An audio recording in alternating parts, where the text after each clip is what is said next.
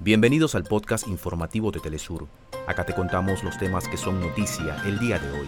Comenzamos. Juez ordena prisión preventiva para los seis detenidos por el crimen del candidato a la presidencia de Ecuador. La izquierda se moviliza este viernes hacia el obelisco de Buenos Aires para repudiar la muerte de Facundo Morales en manos de la policía. Más de 20 militares han fallecido en medio de un ataque terrorista en el este de Siria. Hasta acá nuestros titulares. Para más información recuerda que puedes ingresar a www.telesurtv.net.